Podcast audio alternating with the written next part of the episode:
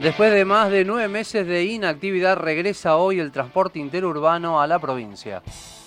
En la terminal local se podía ver ayer el trabajo contra reloj para dejar todo preparado para reiniciar hoy la actividad. Para hablar ya sobre este tema estamos en comunicación telefónica con Fernando Dadone del concesionario de la terminal. Fernando Dadone, muy buenos días. Javier Sismondi y Susana Álvarez te saludan de Noticias al Toque. Hola, muy buenos días. ¿Cómo les va? ¿Cómo están ustedes? Hola Fernando, ¿qué tal? Buenos días. ¿Cómo se han preparado para este reinicio de la actividad? Bueno, la verdad que, como bien mencionabas, reloj hemos venido trabajando.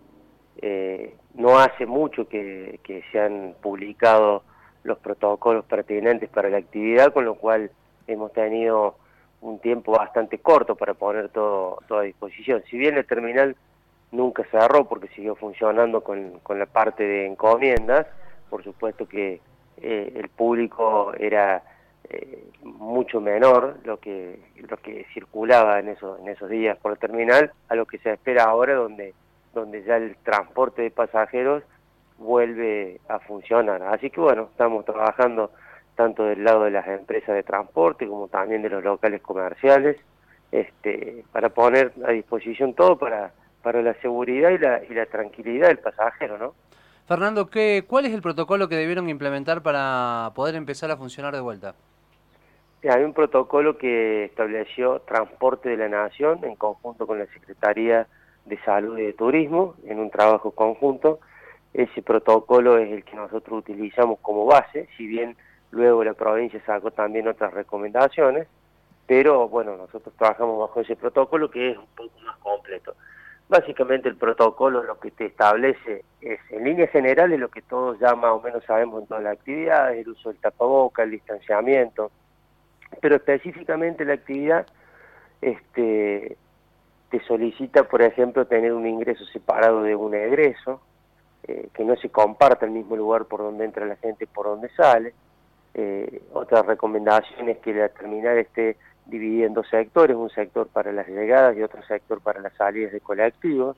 Este, bueno, el uso de, y disposición en toda la terminal de, alcohol en gel, este, así que la limpieza de los espacios comunes, mm, pero de una manera más frecuente, la, la, posibilidad de que la gente se siente eh, en, en sillas que están separadas, o mejor dicho, en lugares que están prohibidos para que pueda haber una, una distancia este, de un metro y medio entre uno y otro.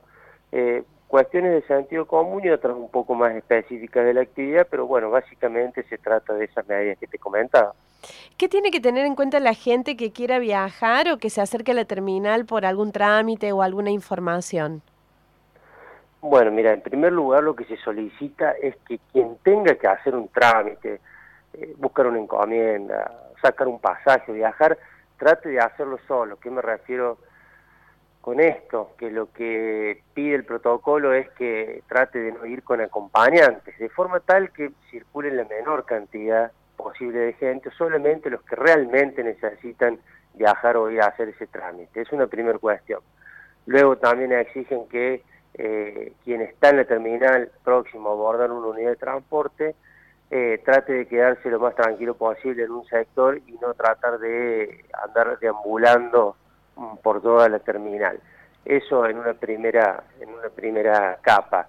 Por supuesto, el uso del tapabocas es obligatorio eh, dentro de las instalaciones, como así también en el sector de plataformas, por más que sea un sector exterior donde eh, corre, por decir, un poco más de aire. Pero bueno, básicamente esas cuestiones, ¿no?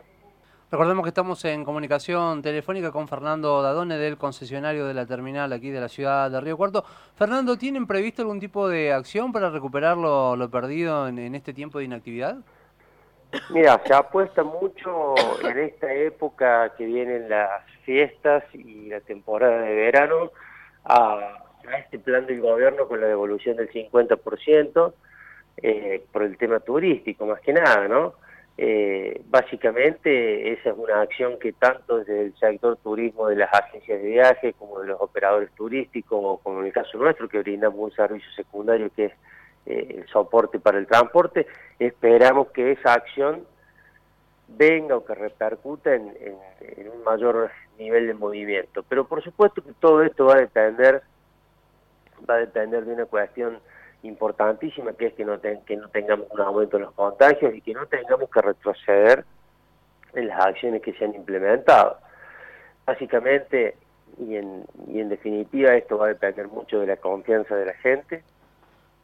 Y por supuesto que el nivel de actividad, como toda la vida ocurrió en este tipo de, en este tipo de, industria, por decirlo de alguna manera, depende también del bolsillo de la gente, con lo cual quedamos este, sin lugar a dudas atado a, alguna cuestión económica que, está atravesando el país. Pero bueno, las perspectivas que tenemos nosotros son eh, arrancar con un 30 o un 40% de movimiento y que esto vaya mejorando progresivamente en la medida en que no tengamos un aumento en los contagios y, y que no retrocedamos en las medidas, ¿no?